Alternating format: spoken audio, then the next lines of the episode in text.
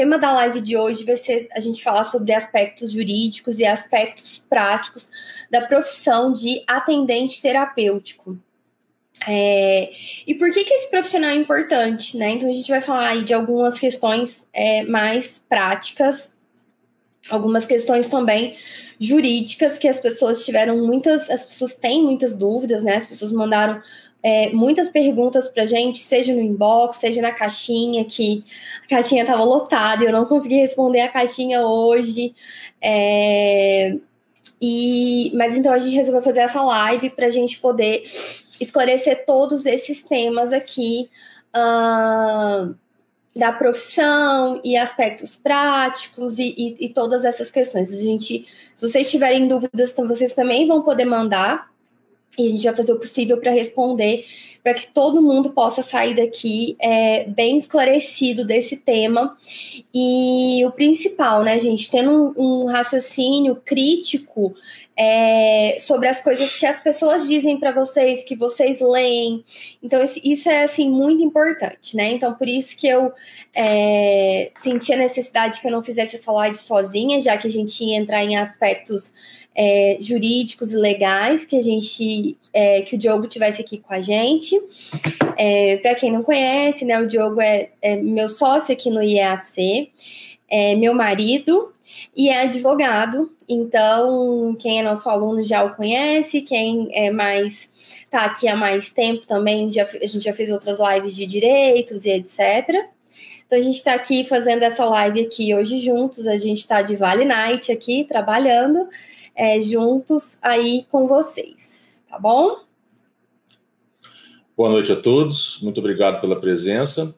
É um prazer estar aqui para abordar esse assunto, principalmente os aspectos legais. Eu não tenho só a formação extensa no ramo do direito, aonde eu cursei inclusive doutorado, mas eu tenho também formação em pedagogia, psicomotricidade, em análise do comportamento, em empreendedorismo e marketing, etc.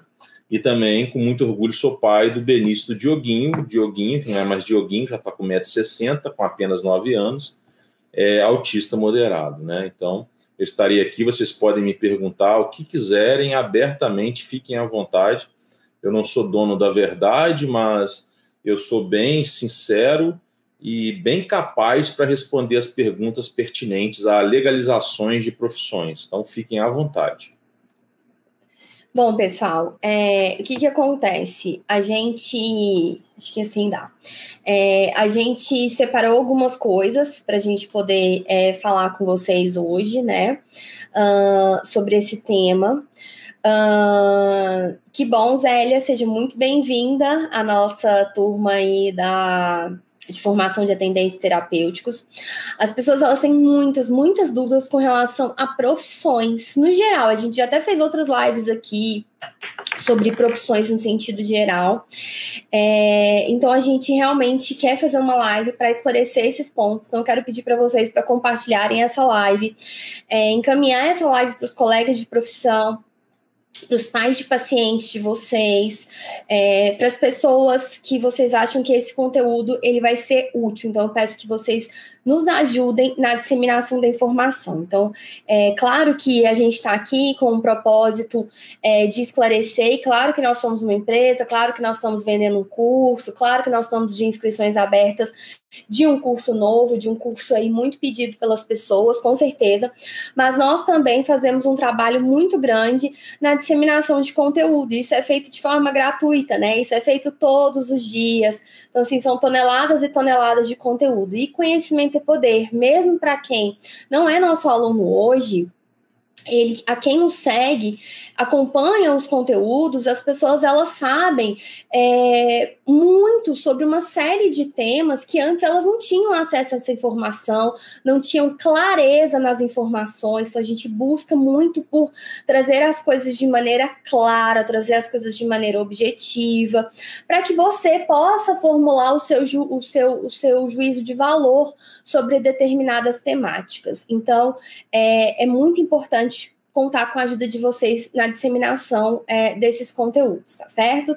Então, eu vou começar aí é, com as perguntas, tá? Eu tô aqui, a gente vai seguindo. É, e quando, ao final, eu vou é, pedir que vocês pos, pode, podem postar aí nos comentários é, as dúvidas de vocês, tá? É, até porque pode ser que a sua dúvida seja uma dúvida que a gente já vai falar agora. Tá? Então vamos lá é, começar aí, vou seguir meu roteirinho ali, vou pegar a minha, a minha cola. É, e eu vou começar com um esclarecimento para vocês sobre o que nós estamos chamando de atendente terapêutico. O que, que acontece? Numa área como essa, que é uma área é, relativamente dentro do contexto que nós estamos trabalhando, é uma área relativamente nova, né? Não, não tem aí anos e anos, é, décadas e décadas de atuação. Dentro do contexto que nós estamos falando, é muito importante que a gente esclareça quem é o profissional atendente terapêutico que nós estamos formando aqui no IAC. Qual que é o nosso, o nosso enfoque? Qual que é o tipo de profissional que nós estamos chamando de atendente terapêutico e que nós queremos formar? Quem que é esse, esse profissional? O profissional que nós estamos falando aqui é o profissional que vai atuar diretamente na intervenção de pessoas, em especial com autismo. É claro que o que os nossos alunos vão aprender dentro da formação vai fazer total sentido para eles, para outros transtornos do neurodesenvolvimento e até mesmo para crianças de desenvolvimento típico. Vai fazer total questão, não tenho dúvida aqui. Mas aqui a gente tem uma, uma preocupação, a gente tem um enfoque em formar profissionais para a prática com o autismo porque é a minha área de estudo, é a minha área de atuação, é a minha área de interesse, e vocês já sabem, por causa, tudo começou por causa do Diogo Filho.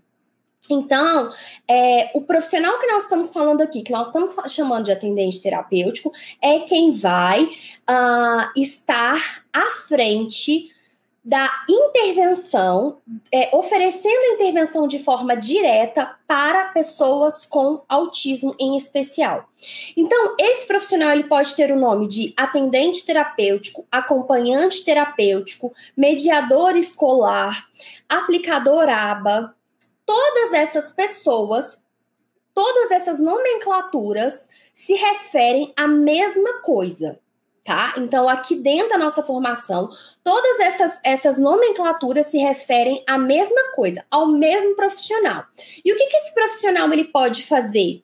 Esse profissional ele pode fazer aplicação de programas ABA, esse profissional ele pode fazer é, acompanhamento na escola. Esse profissional ele pode ir para casa do cliente desenvolver habilidades é, de estimulação de independência, de autonomia ou habilidades que sejam relevantes para o contexto de vida daquela criança, daquele adolescente. E esse profissional também pode ir para festa, ir para shopping, ir para um boliche, ir para um cinema, para ser o mediador desse dessa criança é, no, na, na, no relacionamento dela social para com os outros, ou até mesmo para o ensino de habilidade de independência e autonomia no dia a dia, nos ambientes de vida diária. Então, na formação introdutória, eu contei para vocês, até quando eu ia para o shopping é, com clientes, quando eu ia para o boliche, né, é, justamente buscando ver ali uh, como em situações práticas as necessidades do cliente, seja quando eu estava no momento de avaliação para depois entrar com uma intervenção, ou seja para um momento de intervenção realmente tá? É, então, nós, nós estamos preparando profissionais para atuarem dessa forma, para fazerem essas coisas, tá? Não é nada além disso, ou outras finalidades, é, ou outros conjuntos de ações. Aqui o nosso enfoque é este. São essas ações. Todo o nosso treinamento, ele, ele está sendo elaborado com enfoque em fazer com que o profissional saia sendo capaz de desenvolver estas habilidades. Tá bom? Então, dito isso, fazendo essa conceituação inicial, é, a gente vai entrar um pouquinho aí nas questões uh, jurídicas, né? Vamos começar falando que a profissão de AT não é uma profissão regulamentada, tá? E aí as pessoas têm muita dúvida. O que, que é, por exemplo, uma profissão regulamentada? Por que, como que a gente diz que uma profissão é regulamentada? Então, é, primeiro eu quero agradecer o comentário da Lívia Marques, que é o único comentário que eu estou é, conseguindo visualizar aqui. É, numa segunda colocação, quero dizer que essa live foi surpreendente, vai dar um divórcio aqui nessa relação. Como assim você ia para boliche? Boliche eu não estava sabendo que você ia. Depois que acabar essa live, você vai dormir na casa da sua mãe. Mas enfim, é, continuando, né? E a minha terceira colocação, antes de responder o que, que é regulamentação, é dizer para a Daiane que essa sua pergunta, Daiane Peran, ou Peran, eu não sei, eu não sei se a pronúncia está correta, dependeria de um acento ou não ali, mas pode ser que não tenha um acento, enfim, isso não é tão relevante. Mas é relevante aqui nesse momento, tá? Não é que seu nome seja pronunciado corretamente não seja relevante é, que a sua pergunta vai ser respondida, tá? Quem é, quem pode ser um atendente terapêutico? Não agora, mas ela vai ser. É, então, o que, que é uma regulamentação de profissão? Bem, no direito, no campo do jurídico, do legislativo, muitas vezes é, uma palavra que, no sentido ortográfico, gramatical, significa X ou Y, no direito não necessariamente ela significa X ou Y. Ou às vezes ela até significa, mas é, ela depende do contexto, ela depende de requisitos para aquilo ser considerado é, legal ou ilícito. Ok? Bem, na palavra regulamentação é exatamente como vocês entendem mesmo, tá? É regulamentado ou não é regulamentado? Tem uma lei que regulamenta? Tem uma lei que dita as regras? Qualquer profissão, para ser regulamentada, ela precisa de uma lei. E a nossa lei maior, a Constituição da República Federativa do Brasil, de outubro de 1988, em seu artigo 22, inciso 16, tá? Se vocês abrirem a Constituição, o artigo 22, o inciso 16, ele está em romano, tá bom? X, Vzinho, pauzinho. Enfim, ele diz que compete privativamente à União legislar sobre condições de trabalho, sobre requisitos das profissões. Se a União, quando eu falo a União, eu estou falando do Congresso Nacional, Câmara e Senado. Se a União não elaborar, não confeccionar uma lei, se essa lei não for promulgada, etc., enfim, passar por todos os trâmites legais de um processo legislativo no âmbito da União, processo legislativo esse que também está previsto na Constituição, como deve ser, a partir do artigo 59, por ali aproximadamente, não existe lei, tá bom? Pode existir um projeto de lei que não existe lei. Pode existir um projeto de lei tramitando no Congresso na fase final de regulamentação que ainda não existe lei. Pode existir uma lei no período de vacatio legis, ou seja, uma lei que foi publicada, mas ainda não vale, ainda depende de um período, que é o que nós chamamos de vacatio legis, para ela passar a valer que existe lei, mas as suas regras ainda não valem. Então, regulamentação é quando eu regulamento algo. Eu vou fazer um exemplo aqui brincando, tá? Legalize já, legalize já. Eu estou falando da maconha. A maconha é legalizada? A maconha é regulamentada? Vamos raciocinar comigo, raciocinem comigo. Vocês não precisam ser do direito, não. Eu ministrei aulas muitos anos para curso de direito, cursos preparatórios, graduações, pós-graduações, mas no começo eu ministrava aulas para é, formações de assistente é, em nível de graduação, assistente social, engenharia. Então, assim, eu sou muito sensível a falar de direito para pessoas que não são da área. Então, raciocinem comigo. Legalize já, legalize já. Eu não estou defendendo nada, não, nem criticando. Bem, o que, que eu estou falando? Que o uso da maconha não é legalizado. Se você for acender um cigarro de maconha, você está cometendo uma ilicitude. Eu não quero saber, nesta live aqui, se é um crime mais brando, se é um crime mais grave, se é só o que nós chamamos de contravenção penal. Não é isso que eu quero focar. O que eu quero dizer para vocês é: não é regulamentado fumar maconha de forma é, para diversão. Não é. A maconha ela é permitida para fins medicinais, ok. Seja in natura ou sintética. ótimo. Até o seu cultivo, por meio de habeas corpus preventivo, as pessoas conseguem para tratar pessoas com é, algumas patologias, autismo, etc. Beleza, então é isso que vocês têm que entender. A profissão do acompanhante terapêutico, do atendente terapêutico, é regulamentada? Tem lei que regulamenta, que dita as regras? Não. A União não editou uma norma a respeito. Nem os estados, porque essa competência é privativa da União, mas ela não é exclusiva. Por meio de lei complementar, ela pode ser delegada aos estados.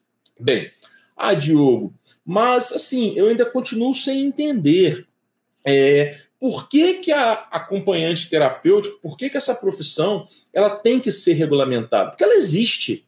Né? Normalmente, no direito, surge o fato, surge a necessidade, para depois vir a regulamentação.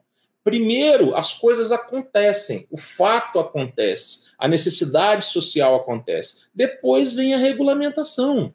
Então, essa profissão, como a Michelle colocou, de atendente terapêutico com base na análise do comportamento para autistas e outras pessoas com outros atrasos, etc., não é uma coisa tão antiga, praticada no Brasil em lato senso, em, em grande quantidade, em quantidade significativa. Não é que não existe isso há muito tempo, existe, mas não de forma significativa e notória. Não é isso? Bem, então, ela existe, existem diversos ATs por aí, com diversas formações, existem alguns até sem formações, existem alguns trabalhando de forma independente e autônoma, outros trabalhando de forma supervisionada.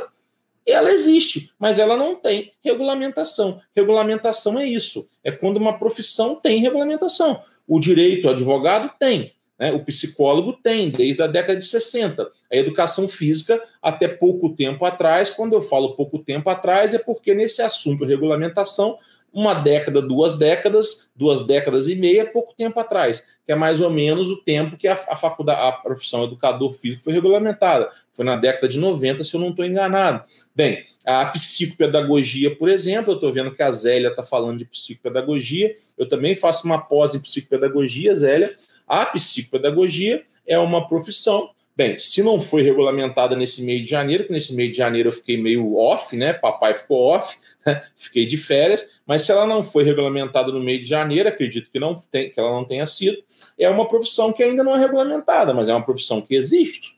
Todo mundo pratica, todo mundo se declara psicopedagogo. A Zélia acabou de dizer que cursa psicopedagogia. A psicopedagogia tem cursos de pós-graduação e tem até para quem não sabe, cursos de graduação em psicopedagogia. E as pessoas se intitulam psicopedagogos a partir do curso de graduação em psicopedagogia ou a partir do curso de pós-graduação em psicopedagogia, desde que este curso de pós-graduação de psicopedagogia atenda alguns requisitos do projeto de lei para regulamentar a profissão do psicopedagogo que tramita no Congresso. Como eu disse, ainda tramita, salvo-se em janeiro, isso entrou em vigor na calada de janeiro, na calada da noite, mas para mim foi calada de janeiro, que eu fiquei 15 dias aí praticamente off. Então, regulamentação é isso, é regulamentar a profissão e dizer quem pode ser, quais são os requisitos, quais são as atividades privativas, etc, etc, etc. Qualquer lei que você pegar de regulamentação de uma profissão, você vai ver exatamente isso. Quem pode ser, o que precisa estudar para ser, quais são as atividades privativas e o código de ética. Qualquer profissão regulamentada tem isso. Se a profissão não é regulamentada, não tem nada disso. Pode ter por uma associação, por um sindicato, pode ter a opinião de fulano, de Beltrano, etc. Mas são opiniões, tá? E aí, opinião, cada um pode ter a sua. Agora, regulamentação, regra que eu tenho que obedecer, atendente terapêutico, com base na análise do comportamento, voltado para autismo, não existe. Isso é regulamentação. E aí, então, a mesma coisa a gente pode falar da, do, dos próprios analistas do comportamento, também chamados de terapeutas ABA, outra profissão que não tem regulamentação, mesmo raciocínio, certo? Mesmo raciocínio. Inclusive, o Conselho Federal de Psicologia, é, ano passado, eu entrei em contato. 2019. Só, dois, é, perdão, tá vendo como eu tô off? Janeiro, pessoal, eu sou do estado do Rio, não sou goiano, então, é, carioca, eu não sou carioca, né? Eu sou do interior do estado do Rio, mas assim, né?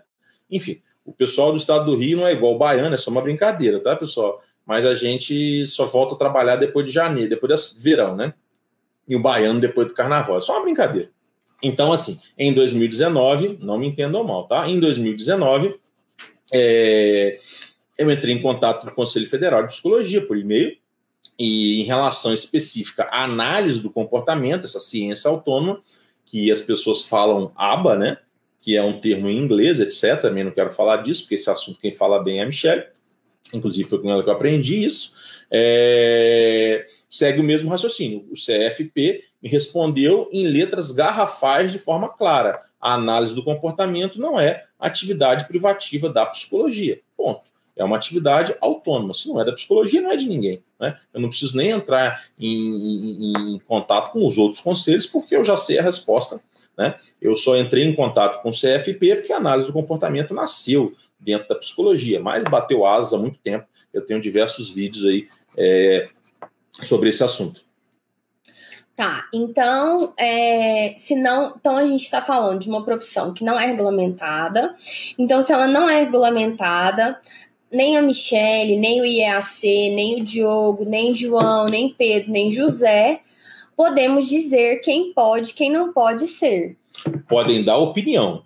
Agora, bater o martelo e fazer afirmação só se o Congresso mudou de endereço. Se o João falar que só pode ser analista do comportamento quem for da saúde, ou se a Maria dizer só pode ser analista do comportamento quem for da, da educação ou da saúde, um, um profissional do direito não pode ser. Eu gostaria que a Maria, o José, o Pedro me dissesse com base em que, que eles estão dizendo isso, porque quando a pessoa diz sem ter embasamento legal, sem ter fundamento para dizer, para mim não passa de um cri-cri, para mim não passa de um chato, tá? Agora, se a pessoa disser, ah, não, eu acho que não deveria ser, eu não concordo que seja, por causa disso, disso, disso, ok, mas afirmar, só quem pode afirmar eu concordando ou eu discordando, é o Congresso Nacional por meio de lei. E ponto final.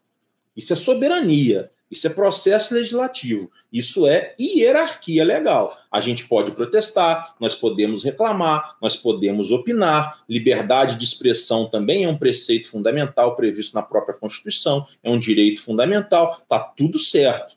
Agora, o que você não pode fazer é mentir, é induzir as pessoas ao erro porque isso está errado. Também está na Constituição que toda opinião, toda decisão tem que ser fundamentada. Se você não disser por quê, você está sendo um pai hierárquico com seu filho. É igual quando você fala para um filho, não pode. É o filho, por quê? Porque não pode. Por que não pode? Cala a boca, vai dormir. Então, assim, percebem? Então, às vezes eu estou aqui, o Benício, ele é muito questionador. E aí eu, eu, eu acho que o correto é responder tudo de forma fundamentada. Não, filho, não pode por isso, não, não pode por aquilo. Não, não. Mas aí tem hora que eu canso, eu falo, filho, não, por que não? Assunto certo. Então, assim, mas isso eu, falo, eu faço dentro da minha casa com meu filho. E muito eventualmente a título de exceção. Agora, quando nós levamos isso para o mercado de trabalho, para as ruas, para as mídias sociais, nós temos que ser sérios, honestos, transparentes. Podemos ter opinião, mas temos que dizer a verdade. É, e aí, pessoal, é onde, assim, uma pessoa, por exemplo, ela pode colocar alguns critérios X ou Y para contratar uma pessoa por uma, uma pessoa. Então, você está numa empresa, você quer contratar uma secretária. E aí você coloca os requisitos que você está buscando para contratar. É um direito seu, né? Desde que não sejam discriminatórios. Exatamente. Por exemplo, aquela questão de boa aparência. Né? Aquilo é ridículo. Boa emprego que você pode colocar um requisito boa aparência é modelo, né? Contrata-se modelo, boa aparência, razoável, óbvio, claro, modelo. Né? Agora, boa aparência para secretária, né? É um, é, é, em linhas gerais, é claro que tem exceções, mas em linhas gerais é discriminatório. Então, o que, que acontece? é, em vagas é, de emprego, seja numa clínica, seja, enfim, qualquer ambiente, podem, podem ter critérios, como os planos de saúde têm colocado critérios que eles entendem como necessários é, para a profissão. Agora, até determinados critérios que os planos de saúde têm colocado são discutíveis. Por quê? Porque eles estão colocando sem embasamento legal e sem embasamento razoável. Então, isso também é discutível. É.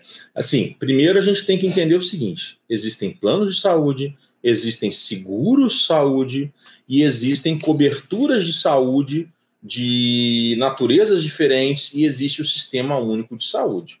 Então, quando se fala de reembolso, que eu acho que é isso que a Michelle está querendo falar, quando se fala de reembolso, de cobertura, né, quando se fala de saúde, normalmente os juízes, a ANS, etc., têm entendido que é razoável as restituições, as coberturas, etc., serem só para profissionais decorrentes da saúde. Tá? Isso é razoável, tá bom? Não estou dizendo que eu concordo ou que eu discordo, eu estou dizendo que é razoável e que isso tem sido praticado. Agora, não é porque isso tem sido praticado e é razoável que isso é requisito legal para o exercício da profissão.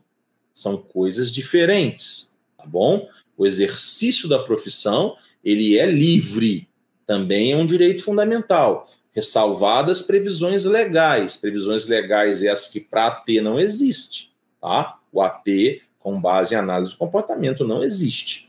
Bem, mas existem casos de decisões judiciais e casos de seguros de saúde, plano de saúde, que restituem profissionais que fazem intervenções e estimulações que não têm formação na saúde, tá bom? Existem casos de analistas do comportamento, recebendo restituições, mesmo que não tenham como formação de base a nível de graduação, seja bacharelado ou licenciatura, é, curso na área da saúde. Existem casos. Tá? Acho, penso eu, que é uma tendência, tá? Penso eu, mas não posso fazer essa afirmação, não é, não, não estaria sendo correto nem ético tá bom? Mas veja bem, uma coisa é uma regra que o plano de saúde estabelece para reembolso, outra coisa é uma regra para legalizar a profissão, para você bater no peito e falar eu sou ateu ou não sou ateu.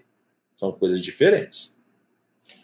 Perfeito. Então, é, muitas pessoas perguntam se, se para eu atender como, como atendente terapêutico, é, o plano ele vai me restituir então, o plano ou seguro-saúde, como o Diogo falou, é, vão ter que ser checadas as regras de cada plano e de cada seguro-saúde. E muitas vezes ocorrem diferenças, até mesmo dentro da mesma rede, mas em estados diferentes. Né? São Paulo, alguma, re, alguma regra, Minas, outra regra. Então, isso aí precisa ser visto. Nós temos alunos por exemplo, dentro da pós, que são nossos alunos de pós-graduação, e que eles não são da saúde, muitas vezes são da educação, são pedagogos, e eles têm recebido restituição de plano de saúde, é, porque comprovaram que estão fazendo uma pós-graduação, então. É, no sábado mesmo, uma aluna da pós nos disse que ela precisou com, é, comprovar que ela estava fazendo supervisão, ela, ela, ela precisou comprovar a qualidade do curso de pós-graduação. Então, assim, os planos de saúde eles estão colocando os critérios deles para reembolso, o que também não está errado. É, até para que se garanta que a qualidade desse serviço está sendo prestada do que eles estão pagando. Né? Então, é, essas questões a gente não tem como é, afirmar que não, eu, eu vou fazer o curso e eu vou ser reembolsado para eu atender como AT. Não, você vai ter que checar junto ao plano de saúde. Agora, fiquem atentos que os planos de saúde estão cada vez mais ficando criteriosos, observando não só carga horária de curso, mas disciplinas cursadas. Isso é muito uh, importante é, diploma dos professores visando a prática. Então, assim, é, nós mesmos já fomos procurados por planos de saúde para que a gente pudesse é, esclarecer os pontos dessa ciência, esclarecer os pontos dessa profissão, é, o que, que, é necessário, o que, que é necessário para uma terapia de qualidade, porque a gente quer que, claro, que as pessoas tenham direito à intervenção paga por, pelos seus planos, mas que também é, o plano pague aquilo que de fato foi realizado. E, de, e foi realizado de qualidade. É, é, foi muito boa essa sua colocação, porque me fez lembrar de uma coisa. Eu, semanalmente, eu recebo e-mail, WhatsApp ou até mesmo ligação de assessores de juiz, de peritos. E aí, quando eu falo peritos, são peritos do judiciário que não são profissionais do jurídico, tá? Eu estou falando de fonos, psicólogos, etc., até assistentes sociais, para que eu esclareça diversas questões dessa profissão análise do comportamento, porque as demandas judiciais vão chegando das diversas naturezas, com diferentes causas de pedir, e é uma coisa muito nova para essas pessoas. Convenhamos, se o magistrado ou até mesmo um fono ele não for da área da, do autismo, da análise do comportamento, ele pouco vai conhecer. Então, é, eu vira e mexe, eu estou esclarecendo o que, que é, como que deveria ser, se eu acho razoável reembolso, se eu não acho, por isso, por isso, por isso, por isso. Tá? Isso é muito importante esclarecer, porque os magistrados eles não julgam essas questões da própria cabeça, eles julgam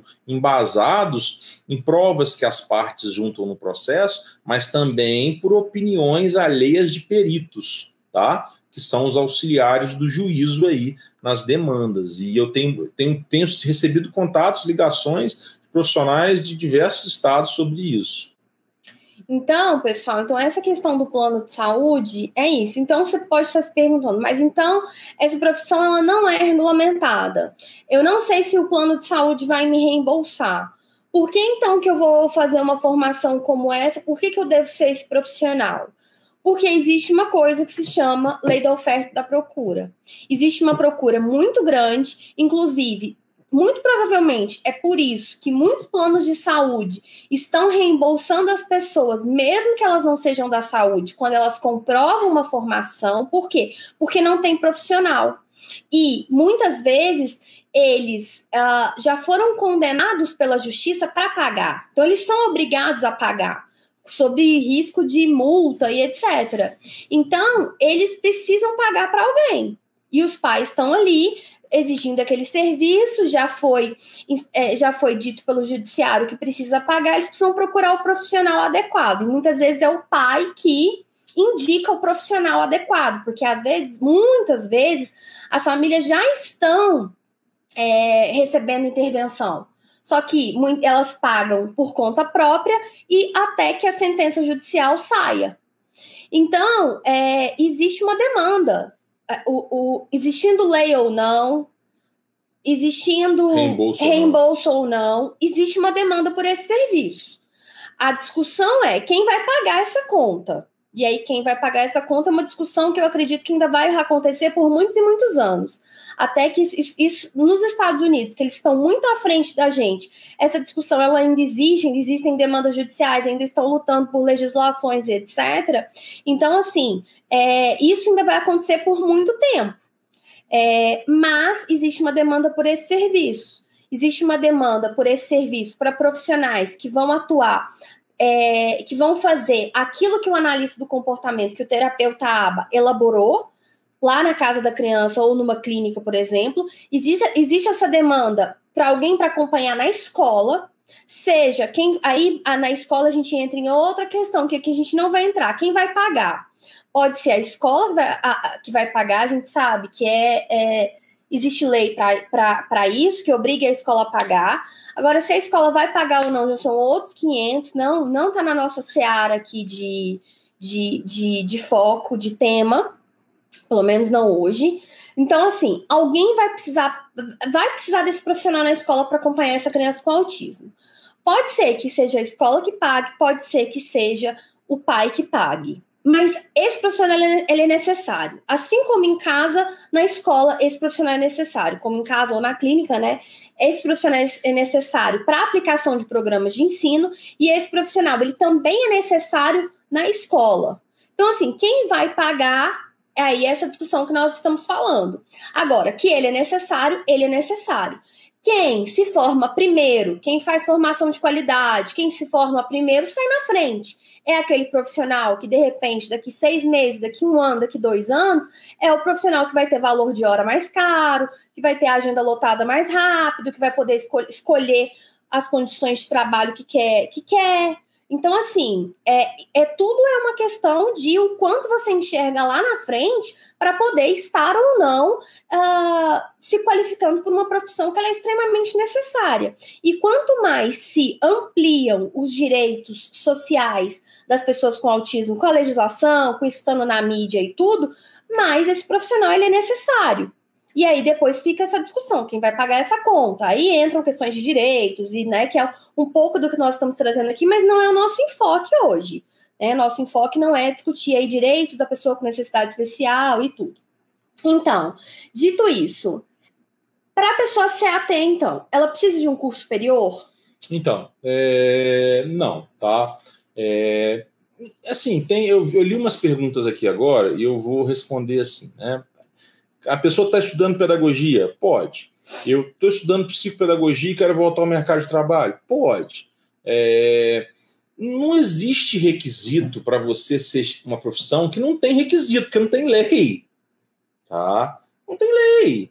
Né? Existe requisito para ser advogado? Sim, cursar o bacharelado em direito e ser aprovado no exame de ordem. Isso é um requisito. Quem disse esse requisito? Foi o João?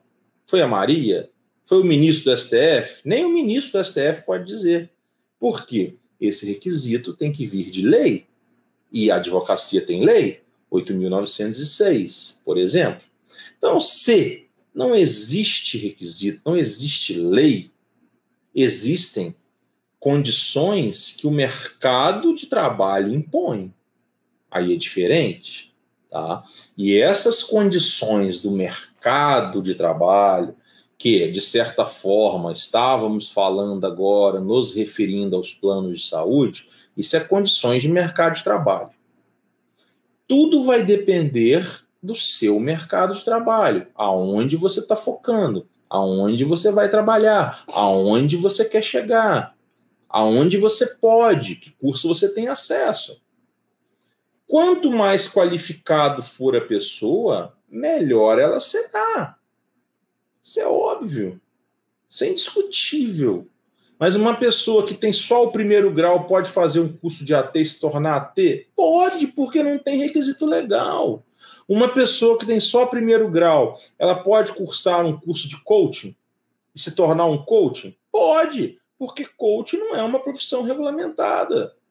Percebem o que eu estou dizendo? Agora, se você tem um coaching que tem formação superior, mestrado, blá blá blá, formações afins, Mestrado profissional. Não, né? mestrado profissional, não acadêmico, né? Porque mestrado acadêmico é a grande maioria no Brasil.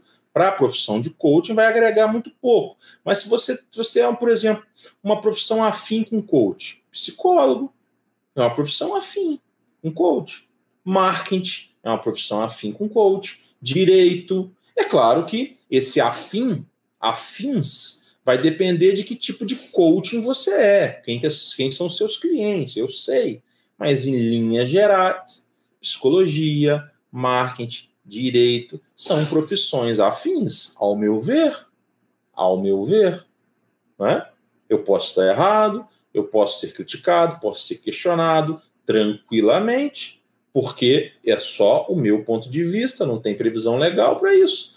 Não está lá escrito na lei que regulamenta a profissão de coach, porque não tem lei. Quem pode ser coach? Como também não está na lei que regulamenta a profissão do AT, porque não tem lei que regulamenta a profissão do AT. Quem pode ser AT? tá? E se não tem regulamentação para ser AT, não tem conselho. Tá? Já respondendo a pergunta de uma pessoa aí. Se, quando, na verdade, essa pessoa se referiu à psicopedagogia, mas a resposta é a mesma. É só fazer uma analogia. Se a profissão não é regulamentada, não tem conselho. Tá? Se a psicopedagogia não é regulamentada, não tem conselho de psicopedagogia. Se acompanhante terapêutico com base em análise do comportamento não tem regulamentação, não tem conselho. Se coaching não tem regulamentação, não tem conselho. Podem ter associações, mas não tem conselho. E lembrando que a associação não é conselho. Não é, nenhuma associação é. Quem dirá as associações de direito privado. Vamos formar uma associação de AT, vamos formar. Entra em contato comigo, a gente forma. Eu, eu vou redigir os atos constitutivos aqui em Goiânia, eu redijo, eu registro no cartório, tá? Pronto, temos uma associação, te dá o nome que quiser. Associação Brasileira de Acompanhantes Terapêuticos de Análise do Comportamento do Brasil. Já falei Brasil? Não, né? Brasileira não, né? Então, enfim, se eu falei brasileira, tiro do Brasil no final. Enfim, e aí eu, eu, vou, ser, eu vou ser o presidente, é, a Fabiana vai ser a vice, a Zélia vai ser a tesoureira, a Sirlene vai ser a primeira secretária, a Justina vai ser a vice-presidente, assim nós vamos. E aí, nós, enquanto associações de direito privado, que pegamos um pedaço de papel ou um documento online, redigimos, colocamos as cláusulas conforme a legislação civil determina que uma associação tem que ter, registrei no cartório, somos o conselho? Vamos dizer quem pode ser AT? Nós podemos dizer quem pode ser associado que é isso, que todas as associações, não importam o tamanho que ela, que ela tenha, quantos anos ela existe, todas as associações é desse Encontrei jeito. Isso na internet. Sim, eu vou dizer quem pode ser associado, eu vou dizer que tipo de profissional eu recomendo. É uma coisa, tá? É diferente. Agora, conselho, conselho diz com base na lei. E acompanhante terapêutico não tem psicopedagogo não tem, coaching não tem. E são profissões reconhecidas, exercidas, pessoas ganhando dinheiro. Copyright é uma profissão. Né, saiu do marketing ali, do negócio, da gestão, sei lá de onde que saiu, que a pessoa tem uma escrita persuasiva ali, blá blá blá, etc. Quem seria um cara bacana de ser copyright? Um advogado, um profissional do marketing, um profissional do português. Né? As profissões, o que vocês têm que entender que o que rege profissão ou é o mercado ou é regulamentação, não é a associação do raio que o parta. Tá? Nem o Joãozinho, nem a Mariazinha. Nem universidade. Nem universidade, nem ninguém. Ou é o mercado ou é regulamentação. E aí você tem que ver aonde você se encaixa. Né? No caso de AT, não tem regulamentação. Então, aonde que eu me encaixo? Aonde que eu quero ir? Aonde eu quero chegar? Ponto. Beleza. Então, pessoal, dito isso, é... não somos nós aqui que vamos ditar quem pode ser AT ou não. Agora, claro, quanto maior forem as suas qualificações é, e as suas capacidades Tem uma também. Pergunta que eu quero responder. É, não só. Da Antônia não só é, tá, não só as suas capacidades, como a sua é, formação, mas você vai é, se destacar e ser contratado pelo seu consumidor final, seja a família, seja uma clínica, seja uma escola, enfim. Antônio, é o seguinte, mas necessita de conhecimentos mínimos prévios necessários? Não. É óbvio que quanto mais qualificado você for, melhor. Se um psicólogo, uma pós em análise do comportamento, fizer um curso de AT, se um psicólogo sem pós fizer um curso de AT, se um, um pedagogo, um psicopedagogo, agora se um pai que só tem segundo grau fizer, o curso nosso começa do básico e vai até o avançado. Então, não é que tenha que ter conhecimentos mínimos necessários, tá, Antônio? Agora, quanto mais conhecimento, mais você agrega para a sua absorção de conhecimentos que você vai ter no curso. Se você conhecer de desenvolvimento infantil, você vai aproveitar muito mais o curso. É o que eu costumo dizer, por exemplo, quando dentro da análise do comportamento se fala de comportamento verbal, um fono vai ter mais aptidão e mais facilidade. Né? É, quando dentro da análise do comportamento você fala de atividades diárias, um terapeuta ocupacional vai ter mais facilidade. Então, assim, sim, eu concordo com você em parte, tá? Quanto mais conhecimento, melhor. Agora, ter conhecimentos mínimos necessários não precisa. Não precisa. Por quê? Você precisa verificar se a grade do curso, se os módulos tem um começo, um meio e um fim. Um lógico, uma lógica. E um começo para nivelar todo mundo. Mais ou menos quando eu fiz, quando eu comecei a falar de legalização. Eu nivelei todo mundo. Eu falei num português claro, eu não falei em juridiquês, porque se eu falasse em juridiquês, se eu estivesse respondendo essa pergunta de regulamentação para alunos de pós-graduação, eu não responderia da forma que eu respondi a vocês. Eu digo pós-graduação em direito, né? Se eu estivesse falando para um público de direito. Então, quando você vem para o IAC e tem um curso que começa do básico até o avançado, não precisa. Mas quanto mais conhecimentos, mais você agrega. Agora, tão importante quanto conhecimentos é aptidão. Porque nós estamos falando de mediador que vai trabalhar com crianças, estamos falando de mediador ou acompanhante terapêutico que vai trabalhar com jovens, que vai trabalhar com adultos, que vai trabalhar com idosos. Os autistas crescem. Um grande percentual, e já existem autistas grandes, um grande percentual de pessoas com Down tem autismo. Já tem muitas pessoas com Down adultas então, você está falando que vai trabalhar na escola, vai trabalhar em casa, vai ser o quê? Né? Então, assim, você, entende, você entendeu, Antônio? Eu estou vendo seu jóia. Então, imagino que você tenha concordado e tenha é, ficado satisfeito. Eu espero que a resposta tenha sido útil para todos, tá? Então, pessoal, é, então dito isso, né, a gente, claro, vai buscar é, fazer uma formação é, onde qualquer pessoa que esteja lá dentro ela vai entender dos, dos conceitos que estão lá dentro.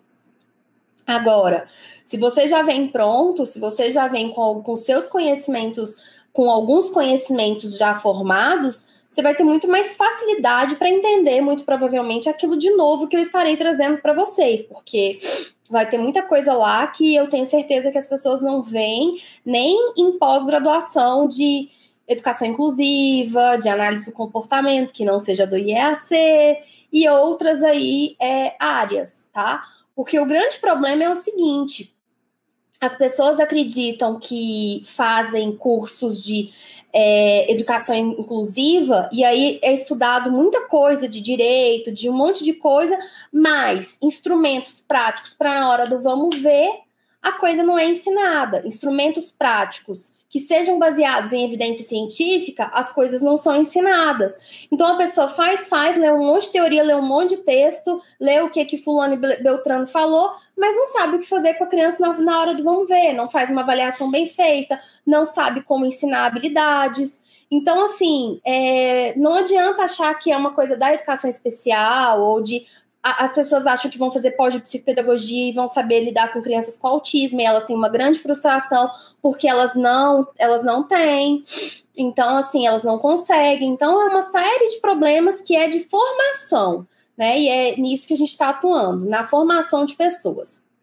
Obrigado Camila pela indicação do IAC e Parabéns, uh, acho que é Neide, Ioneide. Parabéns, Ioneide, que você já se inscreveu no curso de ATES, aí seja muito bem-vinda à nossa formação. Que eu tenho certeza que a gente vai formar ATES aqui que vão dar show e vão dar aula para supervisora aí. É, olha só, então, dito isso, a gente entra na seara que é a seguinte: a questão da supervisão. Quem começa a ler e estudar sobre análise do comportamento se depara com a figura desse supervisor. Ah, porque tem que fazer supervisão, tem que ter supervisor, você só pode fazer o ABA, que nem é o ABA, né? Todos os dias que eu faço live, que eu faço conteúdo, eu falo, não é o ABA, porque o ABA não é uma coisa que você pega, tá? É a ABA, a análise do comportamento aplicada.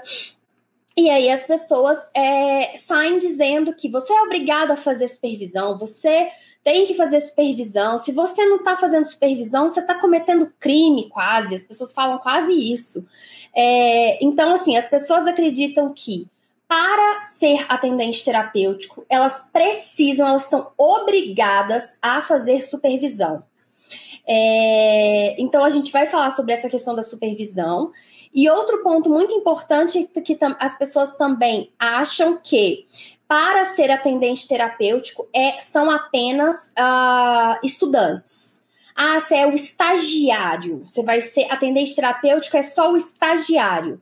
Então, é, vamos falar primeiro então da questão de atendente terapêutico ser ou não estagiário. Se, é, é, não, não tem, é, a gente já falou, não tem regulamentação, então pode ser um estudante ou pode é, não ser. Só que as pessoas têm essa, essa confusão de sempre colocar o estagiário, porque existem legislações específicas do, do da, da lei de estágio? É, assim, existe uma legislação é, geral para estagiários, tá?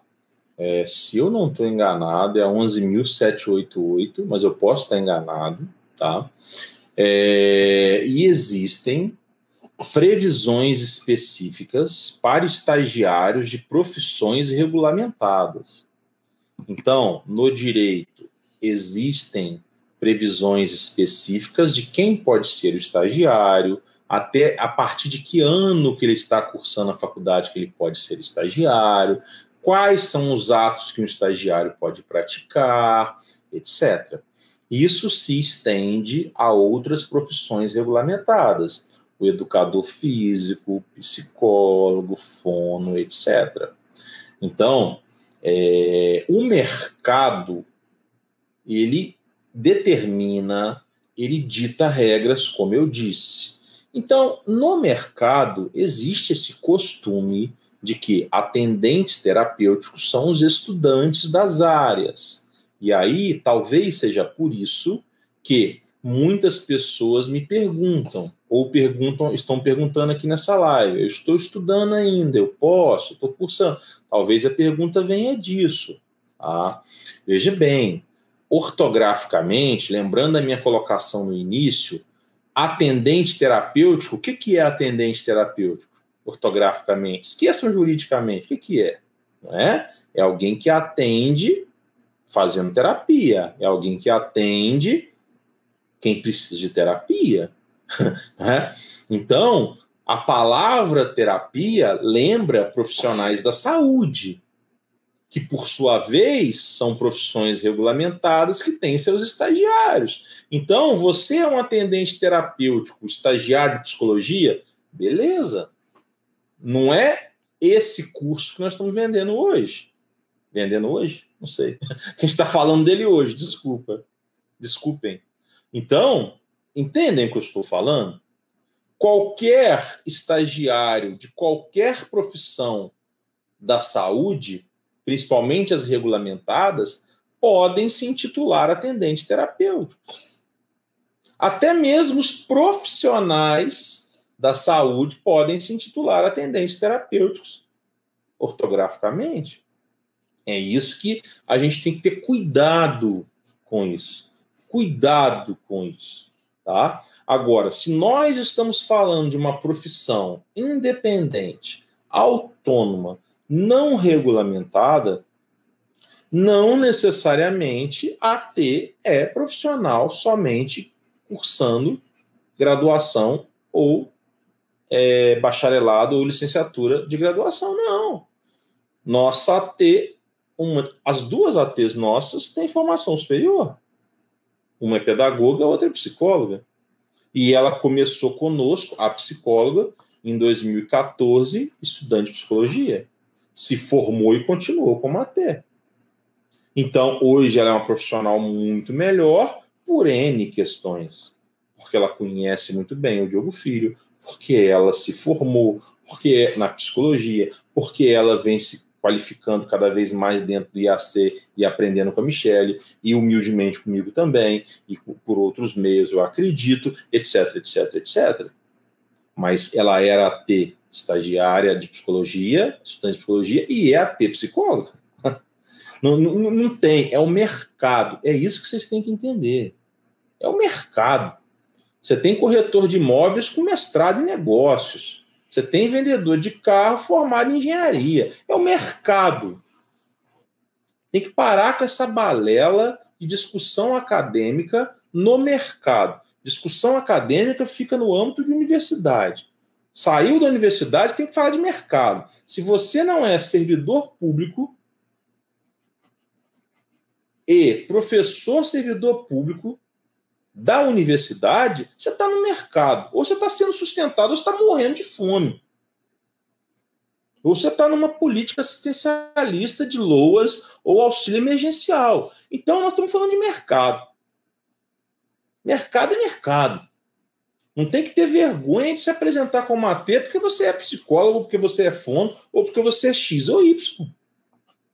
Mercado é mercado. Tá? Agora, como eu disse no começo dessa minha explanação atual, agora, de agora, né? Normalmente se atrela a palavra ter a estudantes, sem problemas. Agora, quem garante que um estudante, após se formar, vai ter mercado enquanto profissional ou vai ter que continuar como AT, não sou eu. Até porque continuar como AT pode ser até mais lucrativo, pode ser muito lucrativo. Qual o problema? Né? É, eu não respondi sobre a supervisão, tá? É, não, a gente vai entrar lá, só vou fechar aqui. É, não, é, Tereza, a gente não tá falando de psicoterapia, psicoterapia, até porque terapia aba não é psicoterapia. É, e assim, outra coisa, mesmo o psicólogo formado dentro da psicologia, ele tem o ele pode ter o atendimento como atendente terapêutico lá dentro da seara da psicologia. Só para citar como exemplo para vocês de que mesmo uma pessoa formada, ela pode ser atendente terapêutico. Então, assim, é uma questão de mercado. Às vezes você tem um atendente terapêutico que ele está ganhando 40 reais, 50 reais, até 80 reais a hora. É, que é o valor que, que muitas vezes se ganha um fonoaudiólogo ou uma sessão de psicoterapia. Então, é, então é uma questão de mercado, lei da oferta da procura e o que, qual que são as possibilidades que o seu mercado ele está te dando na sua região, né, aí na sua, na sua cidade. Então, é bem importante a gente, a gente frisar isso. Então, nós temos muitos profissionais que são formados e são atendentes terapêuticos, é, que estão nesse trabalho aí, com esse enfoque do que aqui dentro do IAC nós estamos chamando de atendentes terapêuticos. Tá? Então é importante. É o que o mercado pede. É exatamente. O mercado, o mercado do autismo, os pais do autismo, as associações, as famílias falam de AT. É o tempo todo. AT, AT, AT, AT, AT. E quando as famílias e os pais de autistas clamam por AT, ou reclamam de AT, ou imploram por AT, eles estão se referindo a profissionais formados em análise do comportamento com foco no autismo. É uma galera. E é uma necessidade formados, absurda. E esse formados pode ser tanto a título de pós-graduação, quanto a título de, de cursos de formação. Então, não, não necessariamente nós estamos falando de formados em títulos de pós-graduação. Agora, lógico, você quer subir o valor da sua hora, você quer ser mais valorizado, você quer escolher onde você vai trabalhar, com quais famílias você quer trabalhar. Quanto mais capacidade você tem, maior é a sua qualificação, é, como em qualquer área. E lembrando que aí, a nós aqui no IAC e a maioria das pessoas entendem que quando falamos de pós-graduação em análise do comportamento, aí a pessoa não é só AT, aí ela é um analista do comportamento. Aí nós estamos falando de outra profissão, são duas profissões Sim. diferentes. Nós aqui, desculpa, nós aqui do IAC é, entendemos dessa maneira. AT é uma profissão, analista do comportamento é outra profissão tá? Nós entendemos como o mercado diz, entendemos como a maioria das pessoas dizem, como são, a, como é a vida, como é o e, mercado. E você pode ter um analista do comportamento atuando como AT. Ele sendo claro. aquele que planeja, faz as, a, o, todo o planejamento, mas é ele também quem uh, faz Aplica. o papel de AT fazendo a aplicação de programas de ensino, o acompanhamento, o acompanhamento na escola, enfim, fazendo as coisas, fazendo a, a, a entrega do, da intervenção em si. Então, o analista do comportamento ele pode ser, ele pode ter a função de AT dentro do contexto que estamos trazendo aqui, como ele pode estar só apenas no planejamento e ter os ATs que trabalham com ele, tá? É, com relação ao a supervisão, então vamos falar da polêmica da supervisão e toda a, a, a, a ideia da supervisão. O que, que acontece? O modelo de. Perdão, pessoal, eu mexi aqui e balançou. O modelo de supervisão ele veio trazido dos Estados Unidos. Só que as pessoas elas trouxeram os pedaços só o que convi, convinham, convi, convi, vocês entenderam? é, só o que era adequado para elas e não o total. Quando eu falo, se eu estiver falando de supervisão mesmo, dentro dos parâmetros dos Estados Unidos, por exemplo, isso quer dizer que se você quiser me contratar para que eu, se a Rafaela aqui, psicopedagoga, quiser me contratar como, como supervisora, no sentido de supervisão mesmo, ela, é, o cliente dela é meu cliente. Tudo que ela faz é minha responsabilidade. Se ela errar, a responsabilidade é minha. O cliente dela é meu cliente. Ela só vai fazer aquilo que eu uh, deixar organizado para que ela faça. Ela não vai fazer nada da cabeça dela, ela não tem autonomia nenhuma. Isso seria a postura de supervisão. Eu preciso assistir vídeos dela é, atuando fazendo programas de ensino, ou acompanhamento, ou ensinando habilidades. Eu vou acompanhar ela de perto. E o cliente dela é meu cliente, não é cliente dela. Isso seria uma supervisão. Só que isso pegou o nome de supervisão e tudo, então assim acabou ficando. Mas é, as pessoas elas confundem consultoria, por exemplo, com supervisão. São coisas diferentes tá? Então, é, a supervisão exige aí um, um, um, um, controle sobre as suas ações, um controle que eu, supervisor, tenho diante das suas ações. Tá? Então, é, as pessoas têm essa coisa do supervisor. Às vezes, por exemplo, você está dando uma clínica, você tem uma clínica e você tem diversos ATs trabalhando dentro da sua clínica. E muitas vezes esses ATs têm até, são até contratados com carteira assinada. Né? Aí eu não sei como que ficaria essa questão legal de contratar alguém para uma profissão que não existe, regulament, é, é sendo regulamentada. Termina só sempre responde. Não, pegou não. E, e aí. E pegou falando que foi o boliche. E, a, e aí é, e aí ele, ele pode ser contratado, aí vai existir uma hierarquia, porque ele é um funcionário que você contratou dentro da sua clínica, ali vai existir uma hierarquia. Agora, dentro da supervisão. Técnica. É, é, como assim? Técnica, supervisão técnica do, inerente ao exercício da função, e não a, a, a supervisão jurídica inerente à subordinação jurídica de receber ordens. Supervisão técnica é Isso. você só pode ensinar um comportamento X levantando a mão. Isso é supervisão técnica. Você tem que chegar no horário de trabalho que é de 8 às 17. Isso é subordinação jurídica da relação jurídica de trabalho. Exatamente. Então, assim, é, podem ocorrer, pode ocorrer numa clínica, no exemplo que eu, que eu tô dando, de você ter ali alguém contratado, para ser AT, e aí essa pessoa vai estar sob uma supervisão técnica e jurídica, como o Diogo está falando. Um exemplo muito relação. fácil de vocês perceberem isso é uma farmácia. Vamos imaginar que o Diogo, que não é farmacêutico, monta uma farmácia. Pronto. Eu sou dono da farmácia. O farmacêutico que assina e responde pela farmácia em termos técnicos, ele me deve satisfações de horário de chegada, horário de almoço, etc. Estou dando um exemplo, tá? Dando um exemplo. Mas eu devo satisfações a eles na, na, ele na parte técnica. É ele que tem que dizer como que, que armazena um remédio, como que, que tipo de receita que vai ter que aceitar, essas coisas assim. E ele que vai assinar perante conselhos, blá, blá, blá, órgãos de vigilância sanitária, não sei nem se é órgão de vigilância sanitária no que toca a farmácia, mas eu acho que é. Enfim, vocês entenderam. Supervisão técnica é uma coisa, supervisão decorrente da relação de emprego é outra.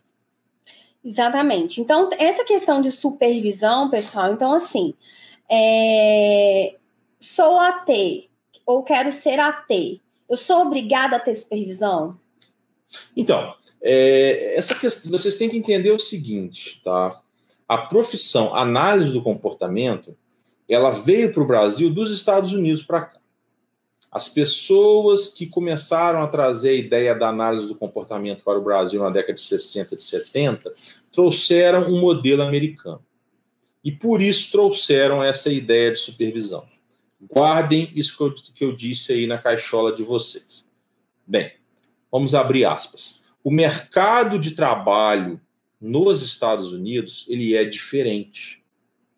A pessoa se forma advogado, ela passa no exame, se torna advogado, perdão, ela se forma bacharel, ela passa no exame da ordem deles lá, se torna advogado, ela pode atuar sem supervisão? Não. Não. O mercado de trabalho americano é diferente para qualquer profissão. Deve ter exceções, mas para qualquer profissão em linhas gerais. É comum lá a pessoa se tornar o profissional, passar a fase do estagiário, deixar de ser estagiário e trabalhar sob supervisão, sob responsabilidade de um profissional mais antigo, capacitado e autorizado pelo respectivo conselho profissional a supervisionar. Isso acontece com corretores de imóveis nos Estados Unidos. O mercado de trabalho lá é assim. Então, quando a análise do comportamento surgiu lá, eles criaram, aí eu estou imaginando, essa figura da supervisão, seguindo o mercado de trabalho americano. É isso. Ah, Diogo, você não está dizendo que supervisão. Você está dizendo que supervisão não é aconselhável? É. Supervisão é bacana? É. Agora, ou é supervisão nos moldes da sua origem, aonde o supervisor é 100% responsável pelo supervisionado e pelo cliente, ou é consultoria, ou é parceria, ou é trabalho em equipe, ou é trabalho em dupla. Né? Aí eu já saio da palavra ortográfica supervisão somente e vou para a raiz. Ou eu trago essa obrigatoriedade de supervisão que não existe no Brasil, na, na forma que ela é, aonde ela existe como requisito e obrigatoriedade, que é o caso dos Estados Unidos, ou eu não trago. Ou eu não trago. Tá? Aconselhável supervisão? Sim. Aconselhável trocar ideias? Sim. Possível? Nem sempre. Quem vai pagar o supervisor? Quem vai pagar o consultor? Se a família, muitas mal tem dinheiro para pagar o, o, analista do comportamento, muitas vezes não tem dinheiro nem para pagar o atendente terapêutico. Então, supervisão não é obrigatória para analista do comportamento, não é obrigatória para atendente terapêutico. Agora, normalmente um atendente terapêutico que não seja analista do comportamento, que não entenda de desenvolvimento infantil, que não tenha outras formações, dificilmente ele vai ser capaz de aplicar um protocolo de avaliação como o VibMap e elaborar programas e também aplicá-los ou acompanhar essa criança sem uma parceria, uma supervisão, um aconselhamento, chamem e se relacionem como quiser porque não tem regulamentação. Aí vai da cabeça de vocês, do contexto, do mercado, da ética, etc., como vocês se encaixarem.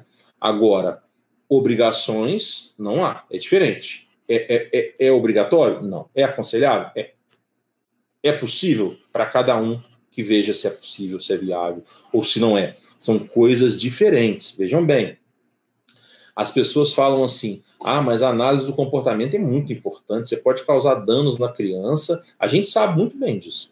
A gente, no começo, enquanto família, lá em 2014, meio perdido, um recém-diagnóstico, nós fomos lesados por uma psicóloga mestre, que não sabia o que fazia, aplicava programas aleatórios. Tirava do livro, na nossa frente, assim. Então, assim, é, é, nós sabemos que é grave. Agora, você vai dizer para mim que um erro de um advogado criminalista num júri, que pode vir a condenar uma pessoa por 10 anos, se ele for um advogado inexperiente ou se ele for um antigo incompetente, também não é grave? Porque não é porque o cara dirige táxi há 40 anos que ele vai saber dirigir caminhão. Né? Você vai dizer para mim que um cardiologista recém-formado com 30 anos precisa trabalhar supervisionado? Precisa? e fazer uma cirurgia de coração precisa de supervisão? É menos importante que uma intervenção terapêutica? Não precisa. Não precisa. Não é obrigatório. Então não venha com essa balela, que eu não, aguento ouvir essa balela de obrigação. Né? Um médico, enquanto faz residência, precisa ser supervisionado. Ok. Acabou a residência, ele é independente naquela especialização que ele fez. Então não me venha com balela. Não tem nada, não tem nenhum bem mais valioso do que a vida. Hã? Um engenheiro recém-formado precisa de supervisão para subir um prédio? Ele precisa de bom mestre de obra, mas supervisão não. Agora, aconselhável, bacana, bons relacionamentos, bacana, casos complexos, bacana, se possível, óbvio. Agora, se for chamar de supervisão, meu amigo, responde comigo, tá? Assume a responsabilidade comigo.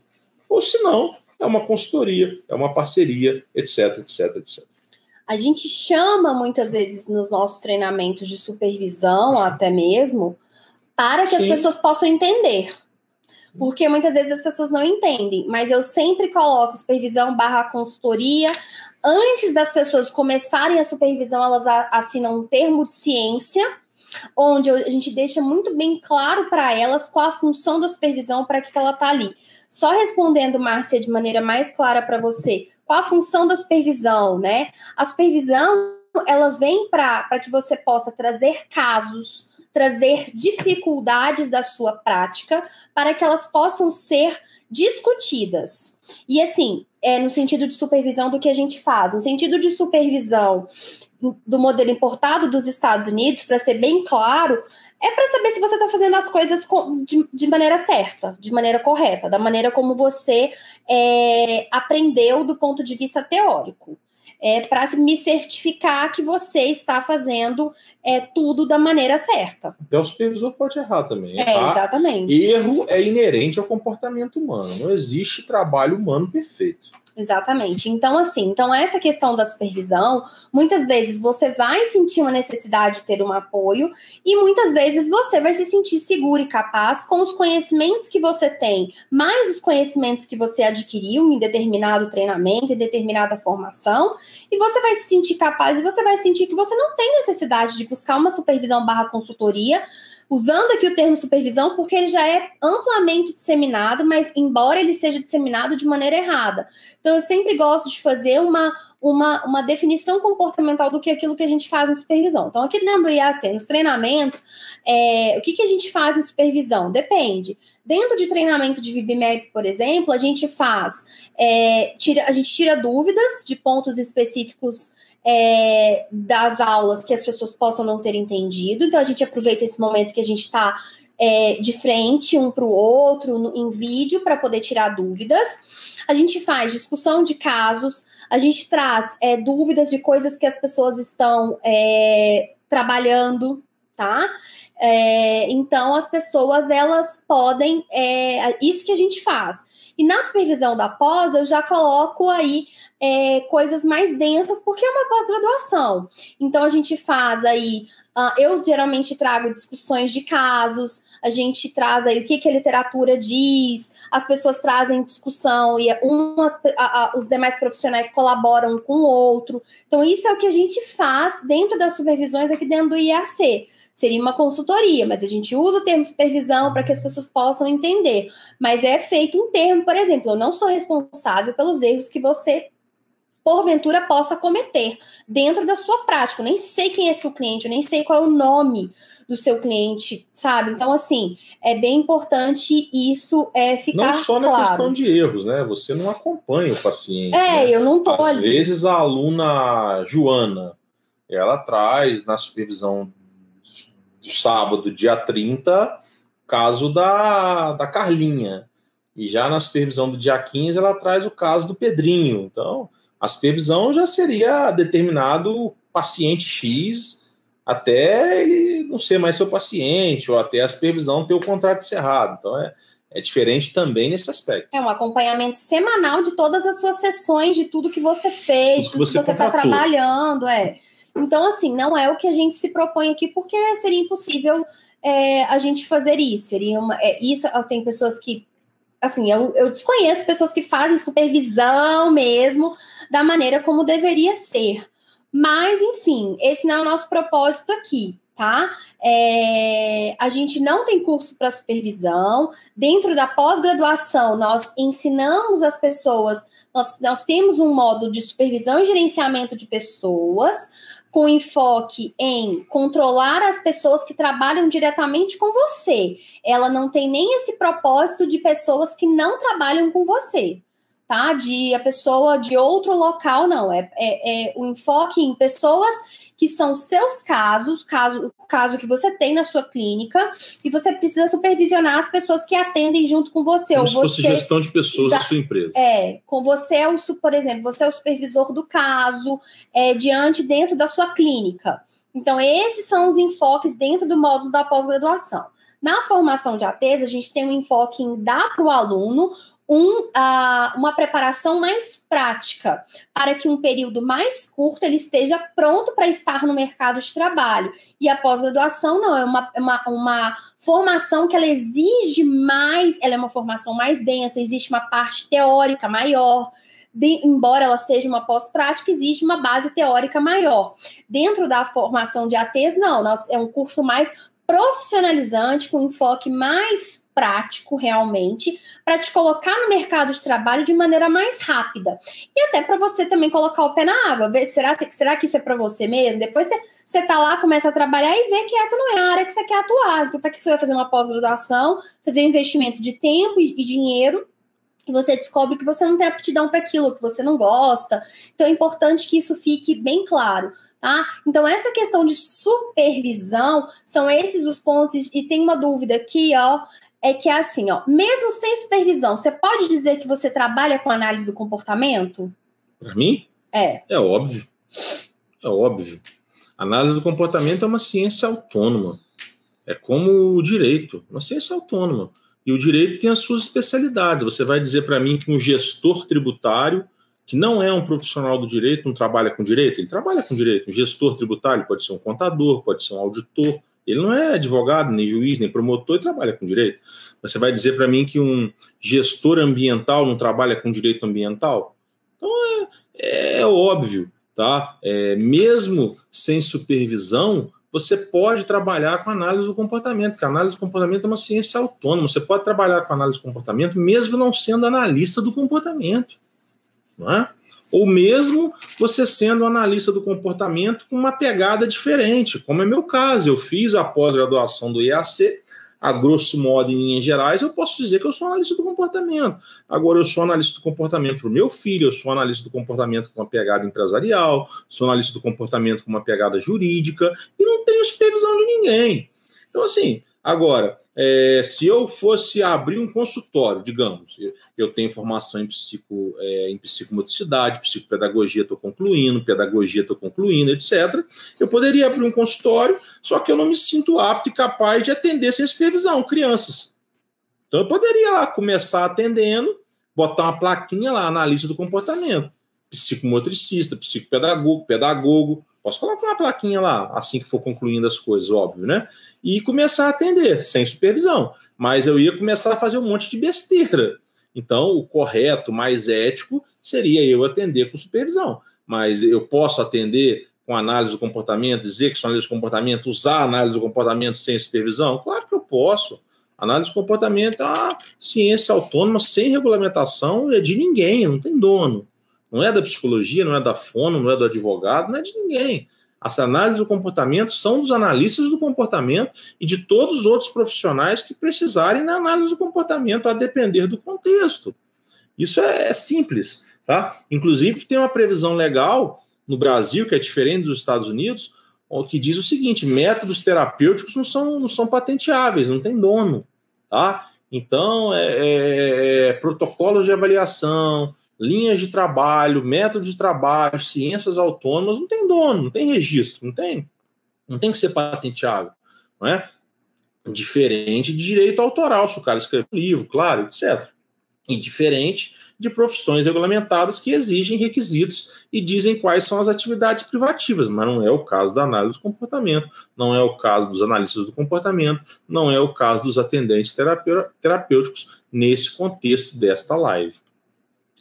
Exatamente, pessoal. Então, assim, então é importante isso ficar bem claro, porque a gente recebe isso todos os dias, essas, essas, essas é, questões. Então, assim, a análise do comportamento, ela não é do Pedro, ela não é do José, ela não é da pessoa que trouxe ela para o Brasil, então ela é dela. Até porque não foi uma pessoa só que trouxe. Exato. Mas ela também não é do grupo de pessoas não, que trouxe ela para o é Brasil. De ninguém. Exatamente. Então, assim. Não é muamba que vem do Paraguai que é sua, não. então, assim. É, Ridículo isso. É importante a gente. A, a bola gente... é minha, biribirimbau, como é que é? Tô de mal. Vou levar a bola, acabou o futebol. Acabei de inventar isso. é, bom, né? eu, não, eu perdi é, né? Você tá lá jogando bola e aí você perdeu e aí você fala que a bola é sua, acabou o jogo. Uhum. Vou embora. Uhum. É, então, assim, então é importante a gente, a gente deixar isso muito claro. E assim, o que vai te diferenciar, gente, é o que você faz na sua prática. É como que você atua, são os conhecimentos que você tem. Então, o que vai tornar a sua hora mais barata, mais cara, é, o, é na hora do vamos ver. É você gostar de trabalhar com criança, é você ter jeito para aquilo, é você ser uma pessoa que tem aquele, aquele perfil. E isso muitas vezes é mais valioso do que os diplomas que você tem na sua parede, claro. né? Então, é, isso é bem importante, tá? Claro. É, e aí, se eu sou ateu, posso montar um consultório? Hum, claro, pode montar até um hospital se você quiser. Se é ateu, é para montar o que você quiser. É claro que se montar um hospital, vai ter que ter os médicos responsáveis. Agora, nós estamos falando de um consultório de quê? Né? Você vai se apresentar como? Pode montar até uma fábrica de picolé, uma indústria de, de, de perfume. Agora, você vai, você vai se apresentar como um químico? Como um farmacêutico? Né? Não. Então, você bota lá, você aluga uma sala no prédio e coloca a plaquinha lá, atendente terapêutico. Está dentro da legalidade? Claro que está. Sem problema. Você não pode colocar lá atendente terapêutico em psicologia. Você não pode colocar lá psicólogo se você não for psicólogo. Aí é exercício irregular da profissão, isso até é contravenção penal, que é um crime mais brando para quem não é do direito. Então, assim, agora, se eu alugo uma sala, estou pagando aluguel em dia, pago água, pago luz, pago condomínio, pago IPTU, consigo alvará de licenciamento da prefeitura e coloco uma plaquinha atendente terapêutico, ponto final, devo satisfação para conselho nenhum. E aí é claro que aqui a gente não está excluindo o seu dever ético, o seu claro. dever moral, é, até porque aqui, assim, a, a, maioria das pessoas que a gente tem são profissionais da saúde ou da educação. Então, nem tem por que a gente estar tá nessa briga de quem pode quem não pode. A grande maioria dos nossos alunos, ou eles são da saúde ou eles são da educação, já são pessoas da área. O que está existindo muitas vezes é uma tentativa de sobreposição da saúde sobre a educação, uhum. onde elas precisam andar juntas e não uma ser melhor que a outra, porque não existe isso. Não existe. É, e aí tem uma pergunta aqui. Aí que tá. Tem muitos profissionais que terminaram os estudos e começam a atender. Você não acha que eles teriam que fazer um estudo mais específico? Quando a gente estava falando de supervisão, ela mandou essa, essa Quem é observação. É Sinira. Então, Sinira, eu, eu não acho que tenha que fazer. Tá? Eu não acho que tenha.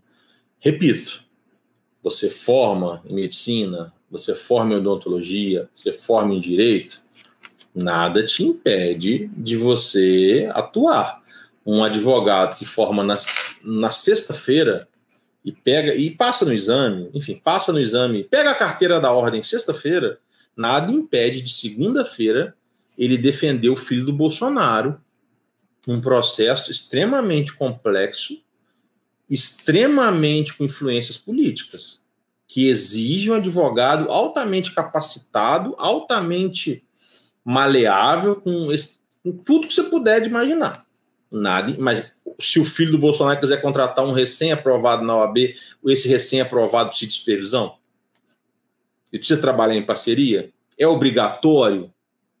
A OAB vai dizer assim: não, você não pode, não. O advogado fala assim: ah, o que eu estou fazendo essa carteira aqui? E esse comprovando de anuidade paga na minha mão serve para quê? Então, entendam o que eu quero dizer. Obrigatório é uma coisa, recomendável responsável é outra, e o que o mercado vai fazer também é outra. Você acha que o filho do Bolsonaro vai contratar um recém-formado? Então, assim, a mesma coisa, né? Se a família tem dinheiro, ela vai levar o menino para consultar nos Estados Unidos. Se mora em Goiânia, vai levar para consultar em São Paulo. A equipe que vai trabalhar vai ser a melhor. Então, tudo depende do contexto. Agora, se estamos falando de sistema único de saúde, famílias carentes, que é a grande realidade dos brasileiros, gente, autismo também tem na pobreza. Não tem autismo só na família do Marcos Mion, não. Tem autismo no, no pé inchado lá no carroceiro. Tem autismo no gari. Tem autismo na doméstica. E ela vai pagar a supervisão com um profissional capacitado. Com que dinheiro você vai emprestar para ela? Aí você vai dizer para mim que é melhor ela ficar sem atendimento do que ter um AT elaborando o programa e atendendo ela. Você vai dizer para mim que é melhor a criança dela ficar sem intervenção do que ir no, no CRER da vida uma vez por semana e nas outras três vezes e no estagiário da vida? Ah, pelo amor de Deus, nós temos que ser sensíveis a isso.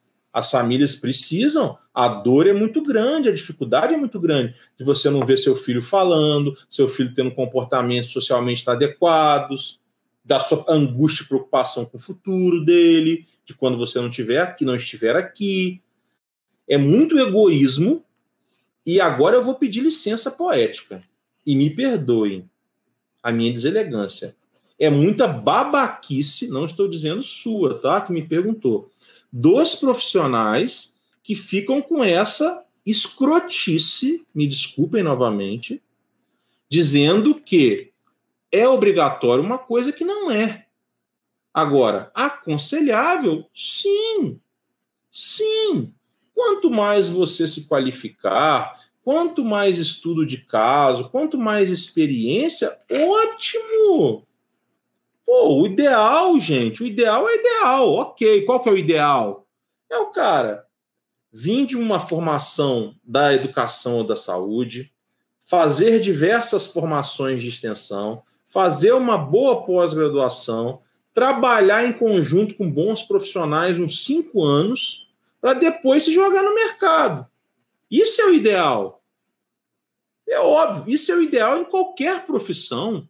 Um advogado recém-formado tem que fazer uma pós e trabalhar num escritório grande ali, sem ser o responsável pela causa, uns cinco anos, para ele falar que ele é um bom advogado. Isso é o ideal. Agora, tem vaga para todo mundo? Tem cliente que paga escritório grande? Tem cliente que tem coragem de entrar em escritório grande? Tem escritório grande em todas as cidades? O Brasil tem 6 mil, 6 mil municípios. Então, entendam o que eu estou falando. Não é? Existem escritórios modelos, clínicas modelos nas faculdades que os estagiários daquela, daquele curso atendem. E o professor finge que supervisiona e vai indo terapia, processo, blá, blá, blá. Então, peraí, gente. O erro é inerente ao ser humano. A realidade é dura. E o ideal é muito longe disso tudo. Beleza? E aí tem uma pergunta, por exemplo, eu sendo AT, preciso montar minha equipe multiprofissional? Ah, não é que precisa, né? mas é, relacionamento profissional é tudo. Não, e depende também de, de você ser AT para quê? Com qual enfoque? Então, por exemplo, se você for um AT para aplicação de programas, aba, vai, você vai necessitar, por exemplo, de uma analista do comportamento, porque como que você vai fazer a, a avaliação é, é, vai fazer programa de ensino, vai fazer uma série de coisas que vai precisar que você tenha um conhecimento maior.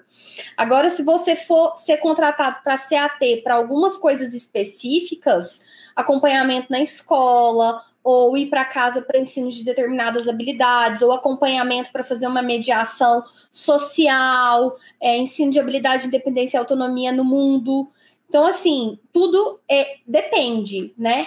E muitas vezes também a família já chega com seus próprios profissionais para você e você vai ser mais um dentro da equipe. Então, já vai ter essa pessoa.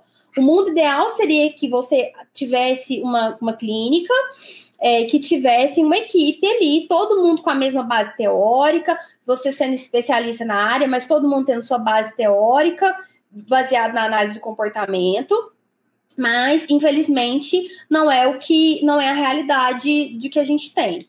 É, e aí teve uma outra pessoa que comentou lá em cima, falando de que ah, as pessoas precisam é, ter mais amor, se preocupar menos com dinheiro, é, não sei o que que é, que ver, tentar aqui. Um... Fernando, é, cara, aí qual pode fazer para questões de inclusão, aí é, depende do seu bolso. Tá? Eu fiz já pós em gestão escolar, fiz uma pós em inclusão voltada para o autismo muito boa. Depois me manda no privado que eu te falo. Não, sala de AE, se você vai trabalhar com sala de AE, você tem que entender de análise de comportamento Também, aplicada. Claro. Não, mas isso é o principal. Se tu for para ensino de habilidades de, independ... de, de eh, habilidades é, de aprendizado, comportamento de aprendizado, você tem que entender é, de como que você vai ensinar habilidades para aqueles meninos que estão na sala de AE. Mas é porque às vezes, às vezes, amor, é, tem questões de necessidades especiais que não são muito da análise do comportamento, né? Tem cadeirantes, tem portadores Sim, de deficiência visual. Então, assim, eu só estou dizendo para ele, né, para o Fernando, que, que depende do que, que ele quer, né? Se ele quer trabalhar com autismo, Down, outras questões de atraso de desenvolvimento, sim, a análise do comportamento é indiscutível. Agora, se ele está falando de questões de inclusão, como você colocou lá no começo da sua exposição aqui nessa live, a maioria das pós de inclusão são teóricas, são voltadas para as questões de acessibilidade física, são voltadas para aspectos legais, são voltadas para aspectos pedagógicos, independente da análise do comportamento. Então, depende do que, que ele quer. É por isso que eu disse isso a ele. Entendi. É, ah, aí você trouxe aqui, Aurélio. Pensar em ganhar dinheiro antes de pensar em fazer o bem para um autista. É certo? Olha só, quando você vai para uma profissão, você precisa ganhar dinheiro, né? É, você, se você não, não tiver dinheiro, você não faz nada. E se você não ganhar dinheiro e não tiver boas condições de trabalho, você vai ser um profissional é, que muitas vezes você não vai ser motivado. Então, assim, tem pessoas que vão amar o que fazem, independente de quanto ganham, se ganham, se fazem trabalho voluntário e etc. Agora, tem outras pessoas que não. Agora, o que tem que acontecer é você atender, você fazer, você ter o seu trabalho baseado em ética, em responsabilidade diante daquilo que você foi contratado para fazer e recebendo aquilo que você combinou para receber, tá? Então, assim, é, amor não paga conta, amor não paga boleto, tá? Então, é, é, é importante a gente valorizar os profissionais que se dedicam, que passam, abrem mão das suas vidas pessoais, abrem mão de comprar certas coisas para si, para sua família, para investir na sua carreira, para investir na sua profissão, para investir em materiais para consultório, para investir numa série de coisas. Agora, claro que as pessoas também é, muitas vezes fazem aquilo que traz elas... água pro papai, dá para mamãe, por favor. Fa... A... Desculpa. A... É, as pessoas fazem favor, aquilo. Uma sem gás, uma com gás. Por favor. As pessoas fazem aquilo que é, é errado, que é imoral. Então, assim, nós já contratamos pessoas as quais elas recebiam muito bem para aquilo que elas foram contratadas, que elas recebiam e recebiam muito bem, e nós pagamos o preço que elas pediram, mas elas não fizeram o trabalho delas da maneira correta né? E também ter só muito amor naquilo que faz e não ter competência também não adianta. Ter muito boa vontade, eu adoro ele. Nossa, não adianta uma pessoa chegar para mim, ela falar que ela ama o Dioguinho, que ela ama crianças com autismo, que ele é lindo, que ele é maravilhoso, que ele é isso, que ele é aquilo, se ela não for competente. Não adianta que ela não vai continuar com a gente. Nós vamos dispensar esse profissional. Então, também, é, e precisa existir amor, gostar daquilo que faz, é, mas eu nem tô. Eu, eu acho que essas pessoas que não gostam disso nem estão aqui. É, mas as pessoas também precisam ganhar dinheiro com isso. E quanto que elas vão ganhar? Gente, depende, porque tem, tem profissional e tem é, é para todos os, os bolsos para tudo, né? Então, assim, e, e é o tipo de serviço que você presta a, a, clínica que você tem, a infraestrutura, a infraestrutura da clínica, a infraestrutura Não. de material. O pessoal compra, muitas, muitas terapeutas compram é, é, produtos importados, pagam em dólar, é, uma série legal. de coisas. Até para ter um atendimento de qualidade. Exatamente. Agora, agora, agora sim, nada impede, nada impede que você se dedique, é, e aí é o tempo que você puder, para fazer questões assistenciais. Eu sou a favor disso, tá? Eu sou a favor de que o profissional seja cada vez mais profissional, seja cada vez mais capacitado e para tanto ele vai dedicar tempo, saúde e dinheiro, então ele precisa cobrar, ele precisa se valorizar e ele merece. Mas eu também acho que dentro do possível, que seja uma hora por semana, que seja uma doação de sangue, aí eu não estou falando nem com autismo, só de autismo, é, é, interessante que as pessoas colaborem e façam coisas assistenciais. Isso é bacana, você faz bem para a alma, não é? E aí, você direcionando isso para o autismo também é bom, é lógico. Mas profissional é profissional, capitalismo é capitalismo. Fala, Diogo. A gente está dando aula. O pai já vai te dar banho. Pode continuar, amor. Então, pessoal, é... Qual é o nome dos dois personagens que chama mesmo? Pode continuar, amor. Quais personagens? Peraí, pessoal, que eu tive que. Eu tive que mudar o celular aqui de, de lugar. Isso aqui já virou uma bagunça. Isso aqui! É. Sou graduada em pedagogia. Não, tá bom, tá bom. Ah, tá Sou graduada em pedagogia e pós em pedagogia. Gostaria de saber se fazendo é, a formação de AT eu posso trabalhar atendendo ou sem fazer a pós. Sim. Fecha a porta. Gente, você pode trabalhar sim. Por tá? favor porque é toda essa questão de regulamentação que a gente trouxe. É, você pode trabalhar assim, mas uh, você vai ter, sim, algumas limitações de conhecimento, como alguém que está aí se, se formando na área, tá?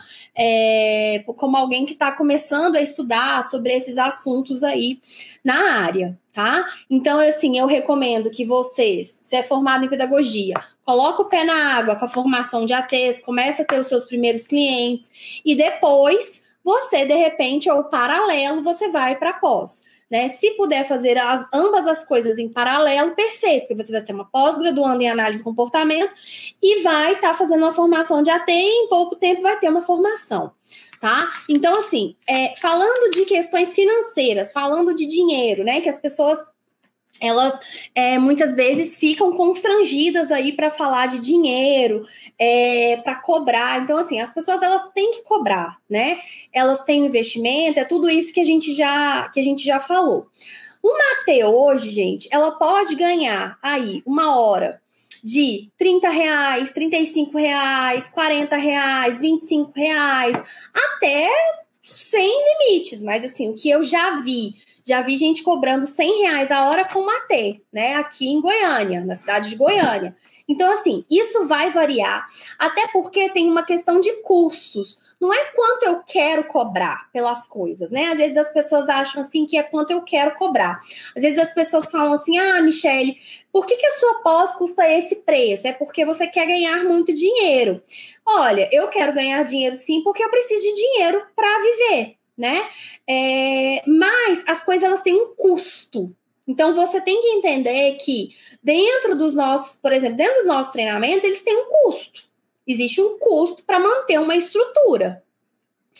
E o profissional que vai atuar como AT, ele tem o custo dele. Então, por exemplo, se ele vai fazer o atendimento em casa, ele tem o custo do combustível, o desgaste do carro. O Diogo adora falar isso e ele vai até é, fazer uma aula sobre essas questões dentro da formação de ATs, nessas questões práticas uhum. de como que eu vou calcular o meu preço. Você tem que ver o mercado, você tem que analisar uma série de variáveis. Você tem que ver o mercado, você tem que ver o seu custo, senão é o que o Diogo sempre fala, você vai pagar para trabalhar. E aí pode valer a pena pela experiência. Exatamente. Pode Entende. ser bom você pagar para trabalhar por, pela experiência que você vai adquirir, mas às vezes pode não ser bom porque você às vezes vai ser pode bom. Pode ser o que você não precisa. É, ou às vezes vai ser bom pela experiência, mas naquele momento você não pode arcar com isso.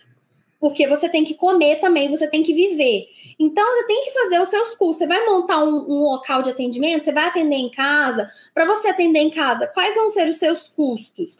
Combustível, desgaste do carro, até a roupa que você veste, você sai de casa todos os dias, você precisa contabilizar nos seus custos, tá? Porque isso é custo. Material de trabalho, é, formações que você faz. Então, assim, as formações que você faz o valor que você ganha, eles têm que serem usados para cobrir isso, né? A gente não quer que você tire isso é, da sua, das, das suas outras verbas, né? Mas que você tenha é, dinheiro diante daquilo que você ganha para que você possa investir nas suas formações. Então, assim, dentro do que eu ganho, eu retiro uma porcentagem para investimento em formações minhas seja comprando livros, seja fazendo formações. Então, eu, por exemplo, as minhas formações todas eu faço pagando em dólar.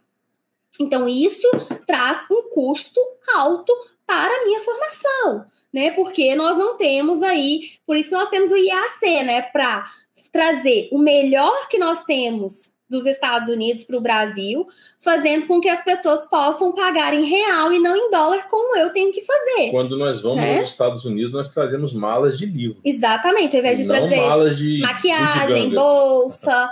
Então, assim, é, é, é, investimento em tudo aquilo que a gente precisa é, para que eu possa ser uma, uma, uma profissional mais competente, com um maior repertório, para que a gente possa passar para os meus alunos. Essa é, a, é, o meu trabalho. Então, as pessoas precisam fazer esse, esse custo. Agora, você também pode, e aí a Malu está trazendo, é roupa manchada, brinquedos quebrados, tem profissionais que têm até tablets quebrados, celular quebrado, óculos quebrado. Inclusive, nós estamos devendo um óculos para nossa AT. A lente a lente do óculos. Só a lente, Só... mais barato que o óculos. Por quê? Porque Dioguinho quebrou a lente do óculos dela. Uma. Uma lente do óculos dela. Então, gente, a gente precisa. É, só que nós somos pais conscientes e nós uh, valorizamos muito as pessoas que trabalham com a gente. Então, a gente tem esse né, essa, essa cultura, é, é, é nosso. É, então, mas às vezes as pessoas, vocês vão pegar famílias que não vão fazer isso. Então, isso vai estar vai tá dentro do custo do seu negócio. Que negócio que é o seu? O negócio de ser uma atendente terapêutica de maneira profissional, tá? Então, é muito, muito importante que vocês é, tenham isso em mente. E tem profissionais que podem ser que eles sejam contratados é, seja por contrato de prestação de serviço, se recebendo por mês, por exemplo, R$ 1.500 por mês para é, 10 horas de atendimento semanais, ou 44 horas no mês. Dois mil reais por mês para X horas de atendimento, 2.500 para X horas de atendimento, ou, por exemplo, dois mil reais por mês para acompanhamento na escola de quatro horas. Então, assim, vocês precisam delimitar aquilo que está incluso para fazerem os cálculos é, de quanto vão cobrar e a família também. E vocês também precisam mostrar para a família de quantas horas você está trabalhando e mostrar que podem ser horas diretas com a criança ou horas indiretas, quando você não está com a criança, mas você está trabalhando em prol Fazendo da criança. Relatório, planejamentos, né? Organizando aí essa parte de documentação e relatórios que a gente vai ter uma, um módulo no curso só sobre isso. É, a Malu tá falando, né, tive meu óculos e celular quebrado. Pensa se os pais se prontificaram a dividir os prejuízos. Imagino que não. Pois é. Então, assim. Existe uma marca de celular, tá, Malu? Que é aquela mesma marca de tratores e de roupa, que é a Caterpillar. A Caterpillar faz celular, eles vêm todo emborrachado. Não é vidro, é um plástico duro, então é mais difícil de quebrar mas eles costumam ser mais brutos também. já tive um. E aí, é, para a gente então é, fechar, um, o AT ele pode ser contratado como carteira assinada. Chega mais perto, senão você vai ficar muito longe do seu áudio, porque o celular está é, mais longe. Eu ainda tô com raiva de você por causa do boliche. É, tudo bem. Então, é, pessoal, independente da profissão ser regulamentada ou não, é, a pessoa pode exercer a profissão. Se ela for regulamentada, desde que preencha os requisitos sob pena de exercício regular da profissão. Se não for regulamentada, terra sem lei. Cada um exerce da maneira que quiser. Tem pessoas que fazem um curso de final de semana de coaching e fala que são coaches. Quem sou eu para dizer que não? Eu não regulamento profissão. Tem pessoas que fazem cursos de 100 horas de análise do comportamento e falam que são analistas do comportamento. Tem pessoas que fizeram cursos de 100 horas de análise do comportamento por aí, se intitulam analistas do comportamento e dão aula de análise do comportamento. Quem sou eu para dizer que não? Né? Imagino que a qualidade não seja muito boa, mas tem. Então, né? Agora, se a profissão não é regulamentada, isso não quer dizer que a pessoa não possa ser contratada como empregado. O empregador, quando for assinar a sua carteira de trabalho, seja o dono de uma clínica, seja uma psicóloga que tenha uma, uma equipe multidisciplinar, etc., ela vai ter que se adequar às normas da Superintendência Regional do Trabalho, que é um órgão do Ministério do Trabalho e Emprego, e ver qual a terminologia que ela vai usar. Para tanto, existe inclusive uma classificação brasileira de profissões tá? do Ministério do Trabalho e Emprego, ao qual reconhecem diversas profissões sem elas serem regulamentadas. Inclusive, tem até uma discussão, né? Se não é regulamentada, não é profissão, seria só um ofício. Mas essa discussão não cabe aqui nesse bate-papo de hoje. Por isso que eu estou falando profissão. Então, eu vou contratar um atendente terapêutico que não tem formação nenhuma, tem só segundo grau completo e um curso de AT com vínculo de emprego, eu posso colocar na carteira dele atendente terapêutico sem problema. Posso colocar serviços gerais sem problema. Se for um atendente terapêutico que cursa uma faculdade, eu posso contratar por meio de uma agência de estágio. E ele ser um estagiário de psicologia, mas na verdade ele está exercendo funções de atendente terapêutico análise de comportamento. Isso depende do contexto, depende da realidade.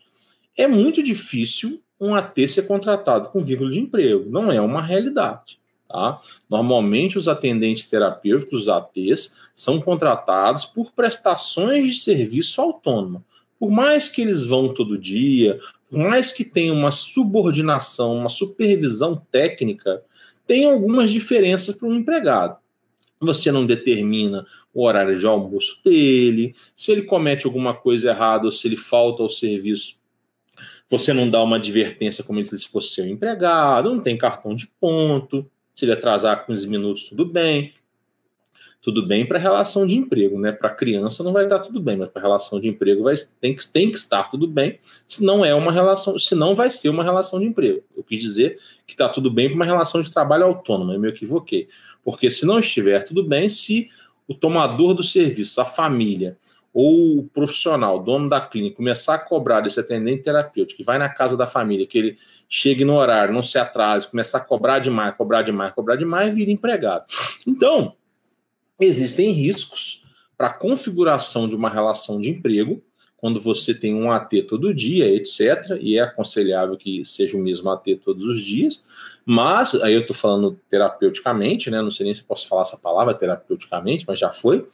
É, mas você está assumindo um risco de relação de emprego. Mas não é muito comum a ter serem contratados como empregados, tá? E assim, quem faz um curso de formação em AT não está pensando também, e, e, nem aconselha a pensar em ser empregado, aconselha o cara a pensar em ser profissional liberal, tá? Ter aí os seus clientes, as suas famílias e estar tá no mercado.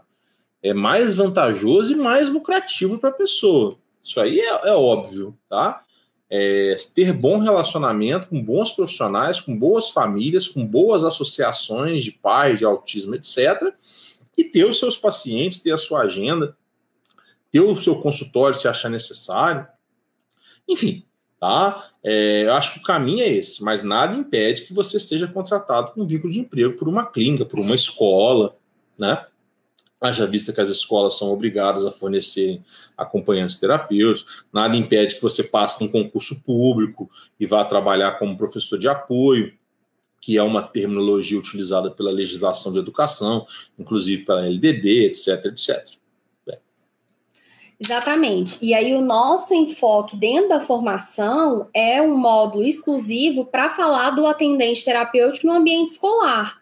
Então, é, que, que aí no, no, ambiente escolar você pode chamar de professor de apoio, mediador escolar, e aí as, as, as nomenclaturas que o Diogo utilizou, né?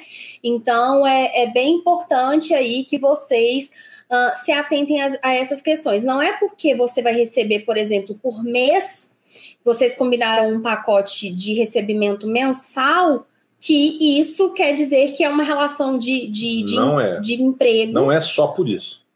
Exatamente. Mas se você já entra nessa área querendo processar quem te contratou para configuração de relação de emprego, essa área não é para você tá? Então, assim, é, atenha-se ao que foi combinado, ao contrato que vocês é, firmaram, porque as pessoas que contratam nessa área, elas não estão contratando com enfoque em é, assinar a carteira de trabalho, e nem o profissional quer isso. São, são prestações de trabalho, são, são prestações de serviço, e esses profissionais eles ganham ou por hora, ou eles podem até receber mensalmente, mas eles fazem aí uma, um cálculo de horas, de pacote, de uma série de coisas. Eles são prestadores de serviço. Você pode ser contratado como é... atendente terapêutico com vínculo. Com vínculo, com a carteira assinada. Mas por família é impossível. É. Porque assim, aí você vai tornar esse processo mais oneroso ainda para as famílias. Então, assim, as famílias não vão fazer isso também assim. Por clínica, sim. Agora, é, família é impossível. E também, assim, Nunca não. tomei conhecimento. É, e não é o enfoque, não, não vai ser o enfoque também dessas, dessas pessoas, tá? É, então, é bem importante a gente, a gente esclarecer isso, esses pontos, tá? É, falando da formação de atendentes terapêuticos, é, o treinamento, vocês têm acesso a ele por 18 meses mas vocês vão concluí-lo em um prazo de 16 semanas, tá? É, então, o prazo mínimo para vocês concluírem aí são 16 semanas, e tem alguns critérios aí que vocês vão precisar também é, obedecer para serem, para receberem o certificado, uh, que está lá na formação introdutória. Que critérios são esses? Você precisa assistir às aulas, você vai precisar fazer uma avaliação é, tendo um aproveitamento de 75% por módulo, e você vai precisar responder um quiz, onde em cada ponto da aula eu vou falar uma palavra-chave. Então, por exemplo, a gente está aqui em qu quase duas horas. E aí, em, em, em alguns momentos, eu vou falar algumas palavras-chave e vocês vão ter que ir anotando essas palavras e ao final vocês vão precisar responder é, quais foram as palavras que eu falei durante a aula. Essa é uma forma da gente garantir que vocês estão sim assistindo às aulas. Por quê? Porque a gente tem preocupação em formar ATs que sejam profissionais competentes, diferenciados, os melhores ATs do Brasil. Quando a pessoa parar, olhar ali o seu, a, sua, a sua certificação e ver ali a AT, a gente quer criar uma fama maior que a gente já tem, maior escala de profissionais competentes. E lembrando que a instituição IEAC tem certificação internacional, né? Então o IAC em si ele tem certificação internacional é, de qualidade. Né? Então, Como se isso... fosse um ISO de qualidade dos nossos treinamentos, é... que os nossos treinamentos passaram pela avaliação de alguns critérios que ele precisava ter para que ele tivesse essa certificação tá? É... Isso custou em dólar também. É, isso custou em dólar também. então, todas essas coisas, gente, elas vão formando o nosso custo de empresa. Ter profissional, ter, ter suporte, por exemplo, para responder em 24 horas úteis, é. com a demanda de quantidade de aluno, ter suporte no WhatsApp para não ser só e-mail, ser no WhatsApp para conseguir te atender mais rápido. Ou Telegram, né? É, não, é, é, geralmente o nosso, o nosso atendimento é o WhatsApp. Ah, tá. É, é, Telegram é só entre nós. É, né? Telegram é só entre nós. É, isso custa para a empresa, né? Então, é o nosso formato de empresa, é o que a gente acredita porque é a forma que eu acredito que eu quero fazer. Nós temos um atendimento diferenciado. É, poderia ser de outra forma, mas não é a forma que eu acredito, não é a forma que eu acho legal. né? Então, é, dinheiro, dinheiro por dinheiro para ganhar, o Diogo podia ter continuado como advogado. Só como advogado. Só como advogado. Eu poderia ter continuado na empresa dos meus pais, que agora está virando até uma indústria, inclusive. Eu poderia ter continuado por lá. Sou filha única. É... Escolhi bem. e aí eu poderia estar tá lá trabalhando, mas não, a gente precisa se sustentar, né? Nós temos uma família, mas nós também queremos fazer aquilo que a gente que a gente ama. Também temos responsabilidade né? e amor, porque temos outras rendas também. Fabiana é Diogo mesmo, tá? Não é, é doutor Diogo, não, é só Diogo mesmo. E é classificação brasileira de ocupações mesmo, pessoal. Alguém perguntou e outros já responderam. Desculpa te cortar. As aulas vão estar disponíveis, sim, gravadas, de acordo com a disponibilidade de vocês. É, todo mundo que entrar na primeira turma vai ganhar a formação introdutória de. Oh, perdão, todo mundo que entrar vai ganhar a comunidade de profissionais especialistas em autismo, onde toda semana nós temos aulas ao vivo, com material, com tudo lá para que vocês possam se especializar mais e mais e estejam é, sempre atualizados. Tá? E também vão ter a divulgação do nome de vocês no nosso site, que tem milhares e milhares de acessos porque lá a gente tem blog, porque a gente roda anúncio. Então a gente vai poder aí, a gente vai oferecer, vai te ajudar a divulgar esse trabalho, porque a quantidade de pessoas que mandam mensagem pra gente, de famílias pedindo indicação de profissionais, nós vamos ter lá no site de especialistas que já está pronto e a gente agora vai começar a alimentar com os nossos alunos da pós e por aí vai. Não vai ser uma isso não é uma especialização, isso é um treinamento é, que se classifica como um curso livre. A nossa, nós temos a pós-graduação, é a pós em análise do comportamento. Quem puder, qual é, qual é o conselho que eu daria? Comece a formação e comece a pós.